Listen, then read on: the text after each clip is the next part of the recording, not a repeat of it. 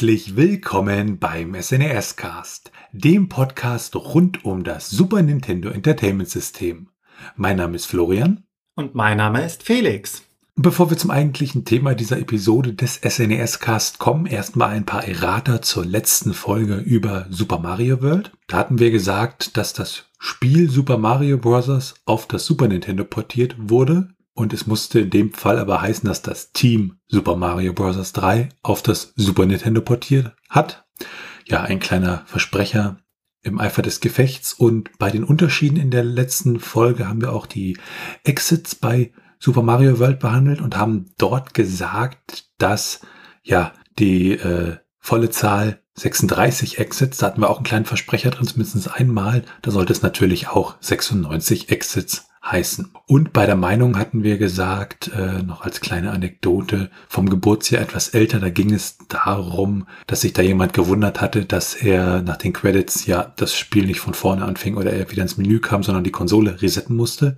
Da muss es natürlich heißen, vom Geburtsjahr her etwas jünger. Ja, das ganz kurz zu den Errata. Und da kommen wir auch wieder zu einer Frage, die uns erreicht hat.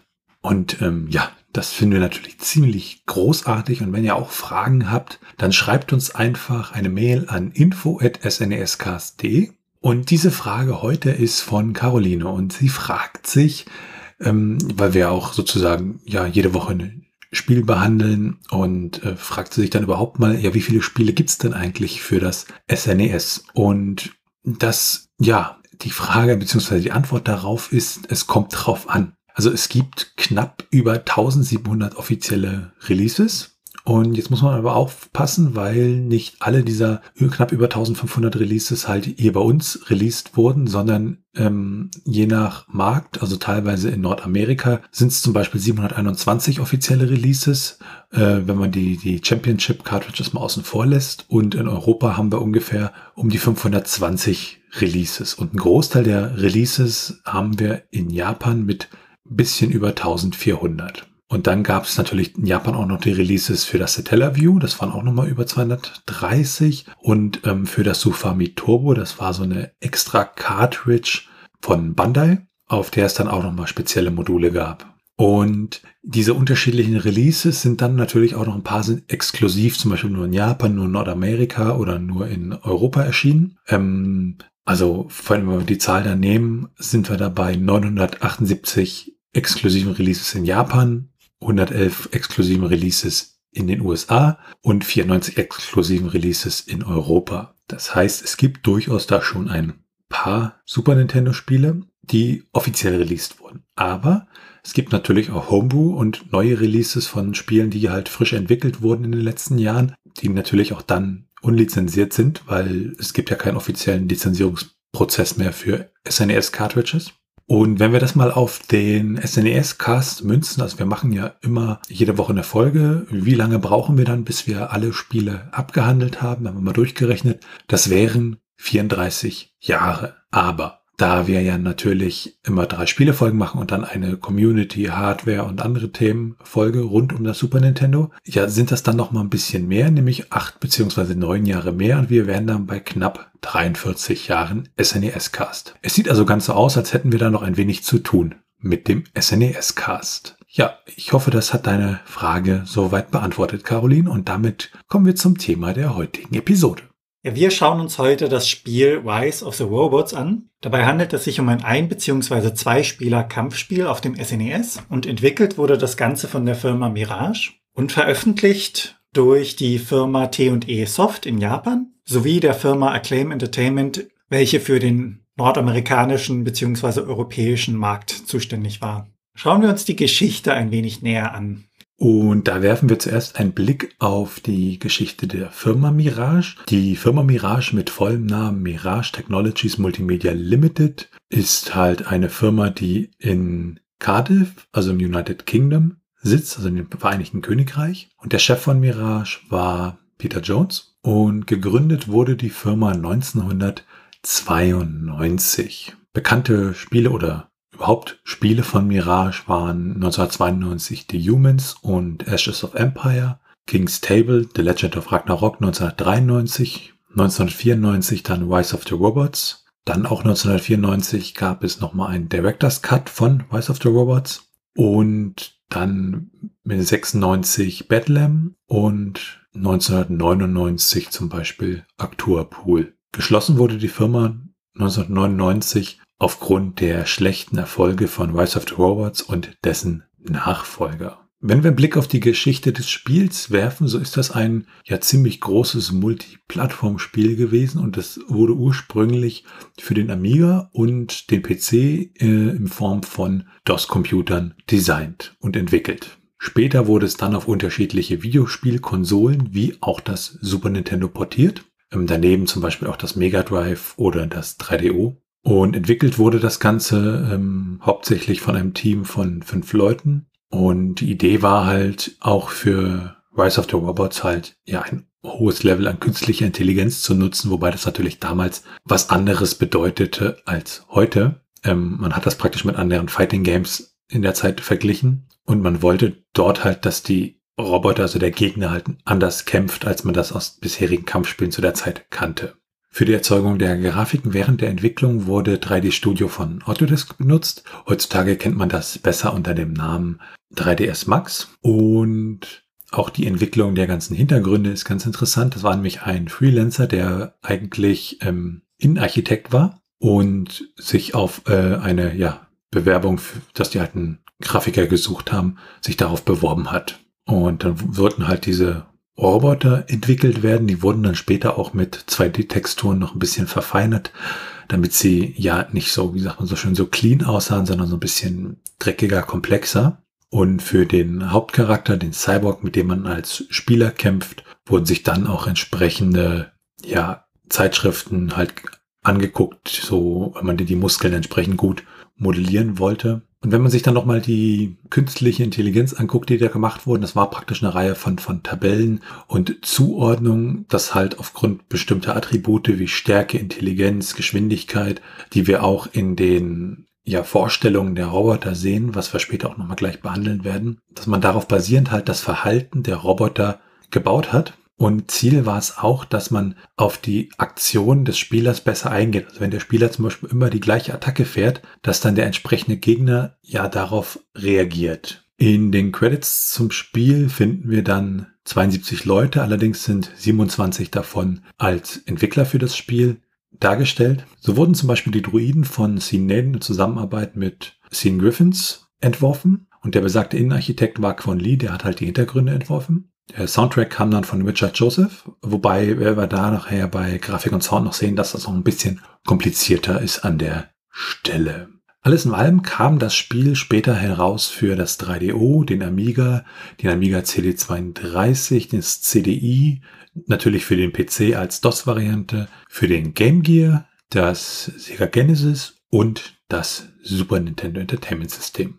Die erste Version, die dabei erschien, war die Amiga-Version. Die gab es schon im November 1994. Und dann kam die PC-Version Ende des Jahres 1994 auch im Dezember. Und für Super Nintendo erschien die japanische und die nordamerikanische Version auch im Dezember 1994 und die Version in Europa gab es dann ab Januar 1995, also relativ zeitnah alles zusammen. Wir haben ja bei anderen Spielen schon gesehen, dass die dann doch ja zwischen den einzelnen Regionen dann doch größere Unterschiede hatten. Und ähm, später erschien das dann auch noch äh, fürs Mega Drive, einen Monat später ab Februar 1995. Und basierend auf den ja, Heimcomputer-Version wurde erst dann die Arcade-Version entwickelt. Also das ist diesmal umgekehrt, als man das sonst immer macht. Normalerweise würde man halt die Arcade-Version auf die Konsole portieren. Im Falle von Rise of the Robots wurde sozusagen erst die Heimcomputer-Version entwickelt und die dann später auf Arcade-Systeme portiert und in Europa erschien die dann im Mai 1995. Das ganz kurz zur Geschichte von Rise of the Robots. Werfen wir einen Blick auf das Setting. Die Firma Electrocorp, der weltweit führende Hersteller und Entwickler von fortschrittlicher Robotertechnik, arbeitet an einem Projekt, und zwar dem LIDAR-Projekt. Und Ziel dessen ist es, die Fabriken, welche sie als Industriekomplex zusammen in einem Areal haben, zu verwalten und dafür möchten sie einen multitasking-fähigen, ultraintelligenten und selbstbewussten Roboter erschaffen, der jeden Aspekt dieser Fabrikanlage verwalten kann. Ergebnis dieses Projektes war es dann, dass ein Druide herauskam, also eine Maschine, die jede Form annehmen konnte und dabei auch die Fähigkeit hatte, auf jede Datenbank zuzugreifen. Der sogenannte Supervisor. Es stellte sich dann jedoch heraus, dass ein Virus, der sogenannte Ego-Virus, diesen Supervisor infiziert hat und das mündete dann darin, dass der Roboter die gesamte Anlage infizierte und sich zum Anführer des gesamten Komplexes ernannt hat. Um das gesamte Problem zu lösen, hat die Firma, also Electrocorp, ihren streng geheimen Cyborg Eco 32-5 ausgeschickt, um dieses Problem zu beseitigen. Der Cyborg, der auch Cotton genannt wird, hat dabei eine entscheidende Stärke, denn er kann von diesem Ego-Virus nicht infiziert werden, da dieser nur die Fähigkeit hat, Maschinen zu infiltrieren, aber nicht biologische bzw. menschliche Komponenten. Und der Cyborg hat an sich ein menschliches Gehirn. Es ist in dem Sinne ein Hybrid aus Mensch und Maschine. Der Cyborg ist auf einer Rachemission zusätzlich, denn sein Vater, der Chief Executive Officer Mr. Cotton, der denselben Namen trägt, wurde ermordet und aus dessen geklonten Hirn besteht er selbst auch. Daher auch sein Spitzname Cotton. Schauen wir uns das Gameplay ein wenig näher an. Wenn man das Spiel startet, beginnt es mit zwei hintereinander folgenden Einblendungen von grünem Text mit diversen Infos, also lizenziert durch jeweils die Firmen Acclaim und Mirage. Anmerkung zur Musik programmiert durch und ähnlichen. Danach folgen das Acclaim und das Mirage-Logo. Und das richtige Spiel beginnt dann, wenn der genannte Cyborg auf dem Bildschirm erscheint und einen Schlag in Richtung des Spielers, also durch die vierte Wand, wenn man so möchte, ausführt und damit den Titel Rise of the Robots einblendet. Mit Start kommt man dann in das Menü. Sollte man in diesem Menü verbleiben, dann springt er allerdings nach kurzer Zeit direkt wieder zurück zum Logo mit dem Titelscreen. Dies ist unabhängig, ob man sich in den Optionen befindet oder gerade im Menü, in dem man zwischen einem und zwei Spieler auswählen kann. Er springt immer nach gewisser Zeit wieder zurück. Was es dann erforderlich macht, die bisher getätigten Einstellungen zu kontrollieren bzw. nochmal in das jeweilige Menü hineinzugehen. Ja, das Menü gestaltet sich dann so, dass der Cyborg an einer Konsole steht. Man sieht ihn aus der Perspektive von hinten. Das heißt, man sieht in dem Sinne nur seinen Rücken. Links daneben steht dann ein kleines Terminal und darüber ein Bildschirm, an dem man jeweils auswählen kann, ob man mit einem Spieler, mit zwei Spielern spielen möchte oder ob man etwas an den Optionen ändern möchte. Wenn man in die Optionen geht, hat man die Auswahl von drei Schwierigkeitsgraden, leicht, mittel und hart. Es wird nicht alles in einem Bildschirm angezeigt, sondern man muss diesen bestätigen und dann springt das Menü automatisch weiter zum nächsten Punkt, der in diesem Fall Timer wäre. Das heißt, die Zeit, die man pro Runde hat, kann man zwischen 20, 40 und 60 Sekunden einstellen oder man stellt ihn komplett aus. Als nächstes kann man dann die kleinen Zwischensequenzen ein- bzw. ausschalten die während des Spiels vorkommen, die sogenannten Cinematics. Daneben kann man noch die Supermoves einschalten, welche standardmäßig ausgeschaltet sind. Und man kann sich entscheiden, ob man drei, fünf oder sieben Runden kämpfen möchte. Wenn man dann das Singleplayer-Spiel startet, kommt eine Auswahl zwischen dem Missionsbriefing und dem Training. Beim Training kann man antreten gegen die jeweiligen Kontrahenten, die einem während des gesamten Spiels entgegenkommen. Und beim Missionsbriefing ist es so, dass das Spiel einen kleinen Steckbrief des aktuellen Kontrahenten zeigt. Dessen Stärken und Schwächen werden dabei näher beleuchtet. Kämpfen kann man mit drei unterschiedlichen Arten von Schlägen, dem leichten, dem mittleren und dem schweren Schlag, sowie dem leichten, mittleren und schweren Tritt. Kombiniert wird das Ganze dann mit der allgemeinen Bewegung, also springen, links, rechts, ducken, und sich verteidigen, in dem Sinne also blocken. Sollte man es nicht schaffen, in der angegebenen Zeit den Gegner zu besiegen, dann wird der Schaden prozentual angerechnet und der Gewinner, das heißt derjenige mit dem wenigsten Verlust an Lebensenergie, geht siegreich aus dem Match hervor. Sowohl der Cyborg als auch die jeweiligen Kontrahenten verfügen über Super Moves. Beim Cyborg wären dies der Turbo Headbutt und Schulterbarge. Ziel des gesamten Spiels ist es, sich durch diese Fabrikhalle beziehungsweise diesen großen Komplex durchzukämpfen und gegen die jeweiligen Arbeiter dort anzutreten. Diese bestehen aus dem Lauder, dem Builder, dem Crusher, dem Military, dem Sentry und am Ende dem Supervisor. Vor jedem Kampf gibt es wie erwähnt ein kleines Missionsbriefing und die Schwierigkeitsgrade der jeweiligen Gegner erhöhen sich dann mit dem Kämpfen. Das heißt, der erste Roboter, gegen den man antritt, ist der einfachste und der letzte dann der schwerste. Schaut man sich das Layout vom Bildschirm an, ist dies recht einfach gehalten. Links oben steht der Name des Spielers, also in dem Sinne der Cyborg. Rechts daneben die Punkte und darunter die Energieleiste. Am Ende eines Kampfes sieht man dann den zerlegten Roboter auf dem Boden liegend, beziehungsweise es gibt pro Roboter eine spezielle Animation, nachdem er besiegt wurde und pro Stage gibt es auch abwechslungsreiche Hintergrundgrafiken, Nachdem man dann den Supervisor besiegt hat, kommt eine Aneinanderreihung der Videosequenzen, die man bisher schon gesehen hatte. Und unter den Sequenzen wird dann als Text eingeblendet, wie man verschiedene Sheets freischaltet. Es kommt weiterhin in den Credits noch ein Text, bei dem speziellen Leuten gedankt wird und am Ende steht nur noch der Text, dass wenn man das Spiel beendet hat, bitte die Konsole ausschalten soll. Wobei dies dort ein wenig anders formuliert wird mit den Worten Please log off when finished.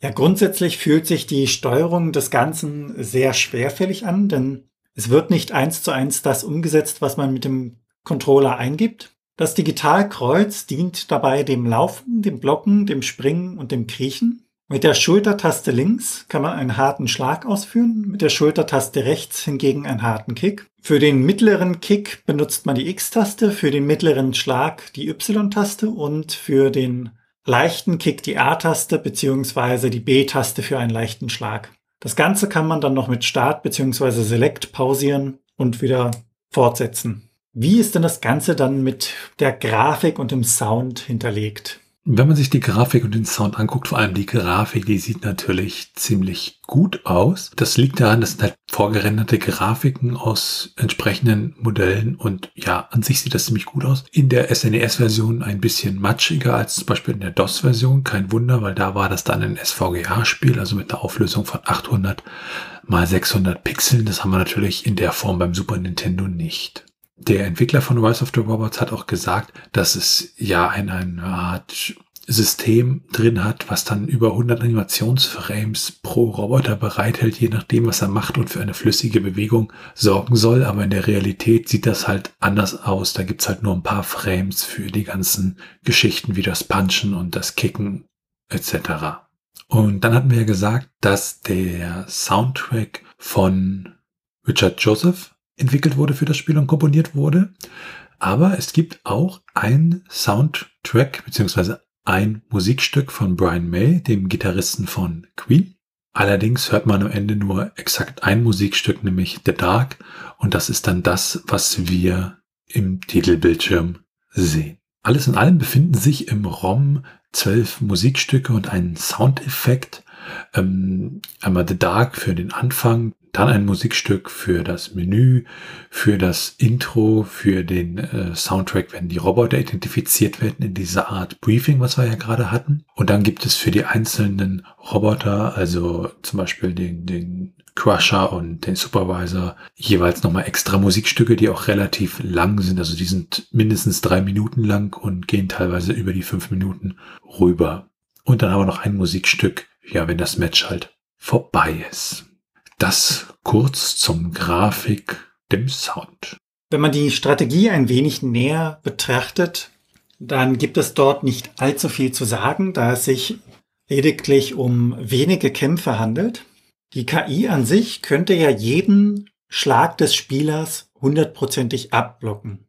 Da dies den Programmierern doch relativ unfair erschien, wird bei der einfachen Schwierigkeitsstufe hier ein Teil des Schadens durchgelassen und auf dem harten Schwierigkeitsgrad hingegen ist der Block zu 100% wirksam. Die KI lässt allerdings auf dem härtesten Schwierigkeitsgrad auch Lücken für den Angriff. Das heißt, der Vorteil wandert da in dem Sinne auf den menschlichen Spieler, der jeden Angriff blocken kann und kann warten, bis die KI eine Lücke öffnet und diese ausnutzen.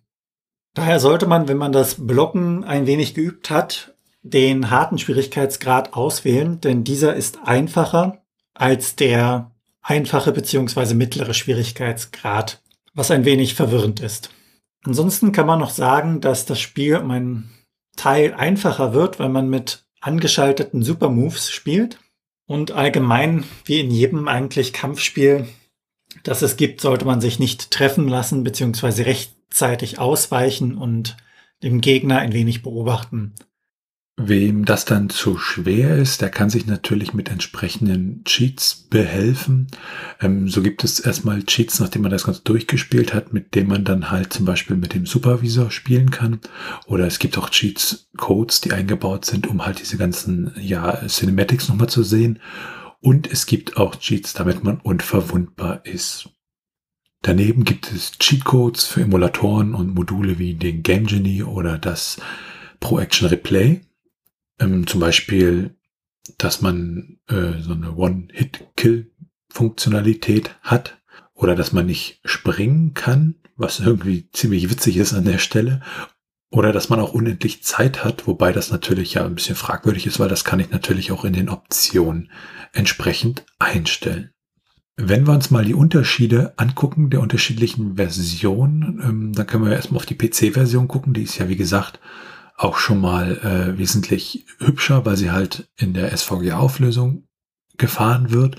Aber auch da gibt es zum Beispiel, es gibt eine PC-Version für die mit Floppy Disks und es gibt eine PC-Version, die wurde als CD-ROM ausgeliefert. Und nur die CD-ROM-Version hat da dieses animierte Intro. Für Super Nintendo gab es auch ein Prototyp der japanischen Version, ähm, grundsätzlich ist es da so, dass die KI immer auf das schwerste Level gestellt ist, also unabhängig, welche Option man da in den Optionen ausgewählt hat. Und der Prototyp hat auch ein bisschen andere Textgeschichten. Da gibt's dann einen James in Klammern J 1994 Rise of the Robots Text, welcher halt in der finalen Version nicht auftaucht. Wenn man sich die grafischen Differenzen mal anguckt zwischen der Prototyp-Version und dem fertigen Release, dann ist es so, dass das Mirage-Logo an der Stelle gezeigt wird, aber es fehlen zum Beispiel der Schriftzug Created and Designed by und das entsprechende Trademark. Ähm, ansonsten ist dieser Charakter, dieser Roboter, ja, da ist er so ein bisschen an der Hüfte, da glitscht das ein bisschen im Titelscreen und die Cinematics für den Start und das Ende, die sind da auch nicht drin vorhanden. Und diese ganze Roboteranalyse, die findet auch in diesem Menüscreen statt. Also die gibt's dann nicht in diesem Extra-Screen, wie es dann im finalen Spiel ist. Und die ähm, Balken, die die Gesundheit anzeigen, die sind bei diesem Prototyp noch in Sektionen unterteilt. Auch ist es so, dass der Titelscreen an der Stelle auch noch statisch ist in diesem Prototyp. Und die Grafik, die kommt, wenn man gewonnen hat, die sieht hier so ein bisschen mehr nach Arcade aus und nicht das, was wir dann in der finalen Version haben mit diesem extra Kasten, der dann kommt und die entsprechenden Ergebnisse anzeigt. Dann werfen wir natürlich auch immer einen Blick in die technischen Daten in das ROM, in die Cartridge hinein. Ähm, also erstmal, was hat die Cartridge so an, an Größe etc. Und wir schauen auch in die Cartridge rein. Zum Beispiel gibt es in jeder Cartridge so einen internen Header, also Daten, die dann im ROM stehen, die entsprechend vom Hersteller gesetzt werden müssen, damit das Spiel entsprechend auch veröffentlicht wird. Ja, Rise of the Robots ist ein Fast-ROM mit einer Zugriffszeit von 120 Nanosekunden, ist ein 32 Mbit-ROM, also schon relativ groß für Super Nintendo-Verhältnisse und ist ein normaler ROM-Typ, das heißt keinerlei Speicherfunktion und ja auch kein wirkliches Passwortsystem im Spiel. Wir haben nur diese Codes, mit denen wir halt bestimmte Dinge, wie zum Beispiel den Supervisor im Zweispieler-Modus halt aktivieren können. Der interne Titel des ROMs ist Rise of the Robots ähm, mit entsprechenden Leerzeichen und alles groß geschrieben. Werfen wir noch einen kleinen Blick auf die Portierung und Nachfolger. Für das Sega CD-System gab es da eine Version, die in der Entwicklung war, die dann auch von JVC gepublished werden sollte. Allerdings wurde die niemals veröffentlicht. Es gibt allerdings ein Preview-Video davon. Ähm, daneben gab es eine erweiterte Amiga CD32 Version. Diese Special Edition erschien im Oktober 2015, also wirklich sehr, sehr, ja, neu und wurde ja von einigen Fans gemacht, die dann halt bestimmte Sachen an der Stelle gefixt haben. Wie wir später bei den Bewertungen sehen werden, war Rise of the Robots jetzt nicht so gut, obwohl es entsprechend marketingtechnisch so angepriesen wurde. Aber trotzdem erschien später mit Rise 2 Resurrection äh, 1996 ein Nachfolger von Rise of the Robots. Daneben gibt es auch ähm, einen Roman von Rise of the Robots aus dem Jahr 1995, der halt in dieser Welt spielt. Und damit werfen wir einen Blick auf unser Trivia. Ja, wenn man das Spiel spielt, kann man es im entspannten Modus innerhalb von knapp einer Stunde durchspielen. Wenn man sich beeilt, schafft man dies allerdings in der Hälfte der Zeit, also rund 30 Minuten. Und durchschnittlich braucht man für die gesamten Kämpfe um die 40 Minuten.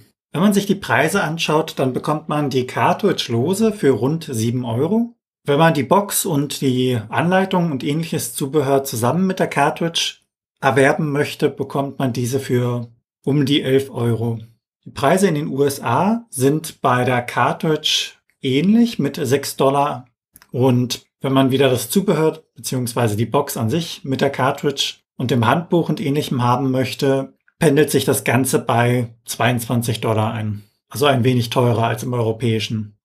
Dann finden sich im ROM der Cartridge auch noch ein paar Source Code Fragmente, die nicht kompiliert bzw. übersetzt wurden an der Stelle. Das heißt, da stehen dann so tolle Sachen wie Window Process und werden irgendwelche Texte zusammengebaut. Also ja, nicht weiter super interessant, aber sie sind halt mit im ROM enthalten. Und es passiert übrigens relativ häufig, dass sowas noch im ROM irgendwie hängen bleibt. Ähm, zum Beispiel bei Secret of Evermore haben wir das an der Stelle auch. Ja, und wenn wir uns die ROM-Hacks anschauen, da gibt es unseres Wissens nach keine. Und damit sind wir dann bei den Retro-Achievements. Achievements sind kleine Errungenschaften, die kennt man im Allgemeinen ja durch unter anderem die Spieleplattform Steam. Und Retro-Achievements sind dann kleine Errungenschaften für ältere Spiele, welche von diversen Emulatoren unterstützt werden. Bei Rise of the Robots gibt es insgesamt elf dieser Achievements. Ja, für jede bestandene Stage bekommt man ein Achievement.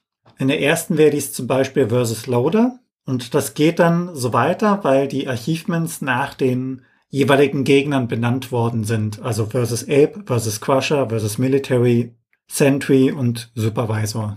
Das Achievement Rise of the Cyborgs bekommt man, wenn man das Spiel auf dem Schwierigkeitsgrad Hard durchgespielt hat. Das Achievement Beyond All Robotics Limits bekommt man, wenn man das Spiel auf normal oder hart durchgespielt hat, ohne eine einzige Runde gegen einen Gegner zu verlieren.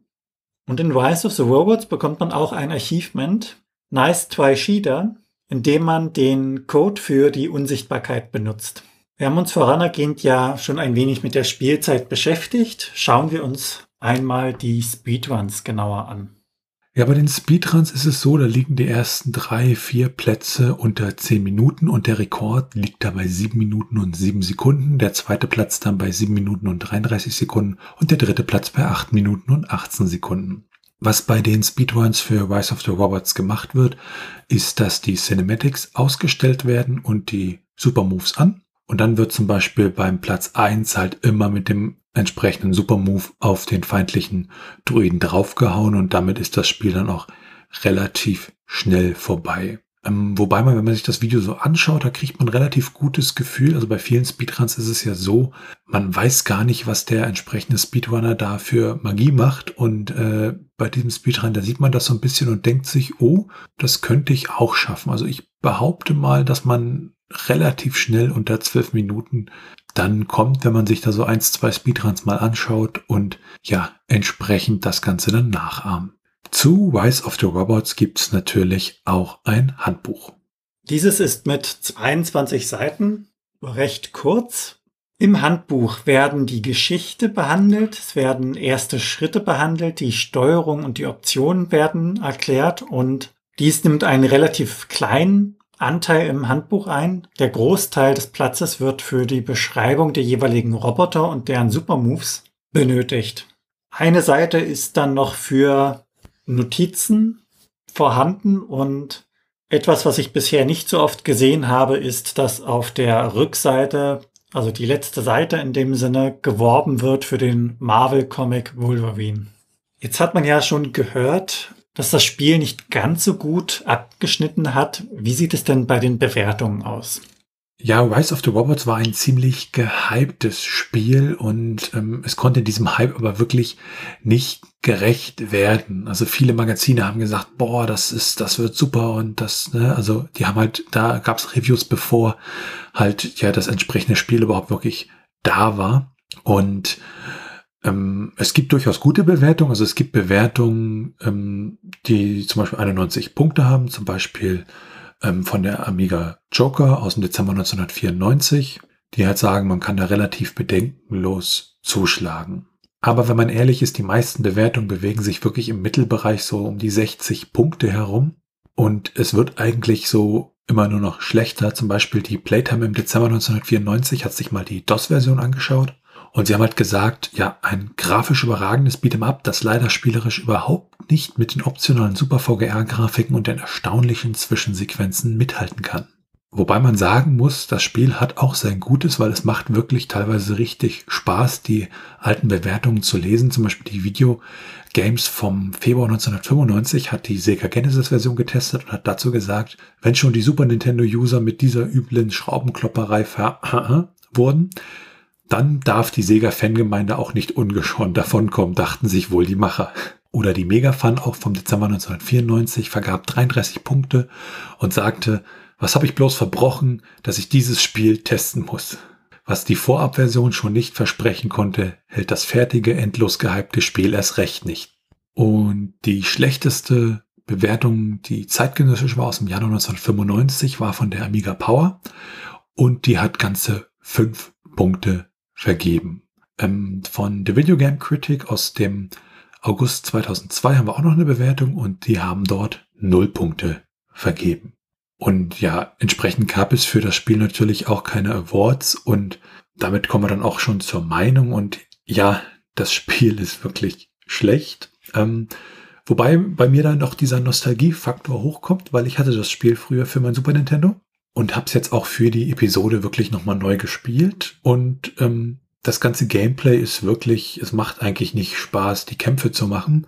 Ähm, aber die Cinematics dazwischen und diese, diese Steckbriefe, die da angezeigt werden, dass das ist ziemlich cool. Und ja, für mich fühlt sich das dann immer so an wie ein interaktiver Film, weil, ach ja, die Kämpfe, da muss ich fix durch, damit ich die coolen Cinematics sehen kann. Äh, genau in die Richtung geht das, weil die Steuerung von Rise of the Robots ist halt wirklich unglaublich schwerfällig und das Gegenteil ähm, von flexibel. Und ja, wie gesagt, wenn ich spiele, dann wegen der Zwischensequenzen, aber wir wollen euch natürlich auch nicht davon abhalten, euch das Spiel zu kaufen, weil preislich ist es ja auch relativ günstig auf dem Gebrauchtmarkt erhältlich. Wie sieht das bei dir aus, Felix? Die Grafik und die kleinen Videosequenzen haben mich damals schon fasziniert. Also das fand ich immer nett zu sehen. Unter anderem dann auch dieses kleine Video beziehungsweise kleine Animationen von den besiegten Robotern. Also nicht nur die Briefings an sich, sondern auch sobald man einen Kampf gewonnen hat, wie der zerkloppte Roboter dann aussieht. Die Gegner fand ich persönlich waren ganz nett gemacht. Also so vom grafischen, wie gesagt, und auch von der Idee, dass das einfach Roboter sind, die in der Fabrik arbeiten, dass man die unterschiedlichen Stufen der Entwicklung, nenne ich es mal, sieht. Aber gegen sie zu kämpfen hat nicht wirklich Spaß gemacht. Das war so, was ist ja bereits gesagt, die Steuerung, die ist sehr träge und aber man ärgert sich, dass man dann selbst Schaden genommen hat, obwohl man eigentlich ausgewichen ist. Die Musik an sich hatte was, also die passte zum Setting. Allerdings könnte ich die auch nicht stundenlang hören. Und grundsätzlich ist es einfach ein sehr kurz gehaltenes Spiel mit einfachen Mechaniken, also Tritt, Schlag und Bewegung und von der Grafik her wundervoll, vom Gameplay hätten sie sich noch etwas näher damit beschäftigen können, etwas mehr draus machen können, finde ich. Was eigentlich recht schade ist. Ja, da fragt man sich dann auch immer, wie so ein Spiel dann wirklich auf den Markt kommen konnte, weil die Leute müssen doch das auch irgendwie gespielt haben und gemerkt haben, es ist so ein bisschen. Hm. Ja, mich hat's ja auch gewundert, dass dann ein Nachfolger überhaupt von diesem Spiel herausgekommen ist. Ja, bei manchen Spielen wünscht man sich den Nachfolger, bei anderen bekommt man ihn trotzdem. Das war dann diese Folge vom SNES-Cast. Wenn ihr Fragen, Anmerkungen, Themenvorschläge oder Kritik habt, dann könnt ihr uns gerne eine Mail schreiben unter info at snescast.de. Ansonsten könnt ihr auf unserer Webseite unter den einzelnen Episoden Kommentare zu diesen hinterlassen. Bewertet uns bei Apple Podcasts und anderen Podcast-Portalen und natürlich könnt ihr uns auch persönlich empfehlen. Ihr könnt uns auf Steady unterstützen. Das ist wie Patreon, bloß in Deutschland sozusagen. Und da freuen wir uns drüber und es hilft uns, diesen Podcast zu machen. Alles weitere dazu und rund um den Podcast findet ihr unter snescast.de. Tschüssi. Ciao.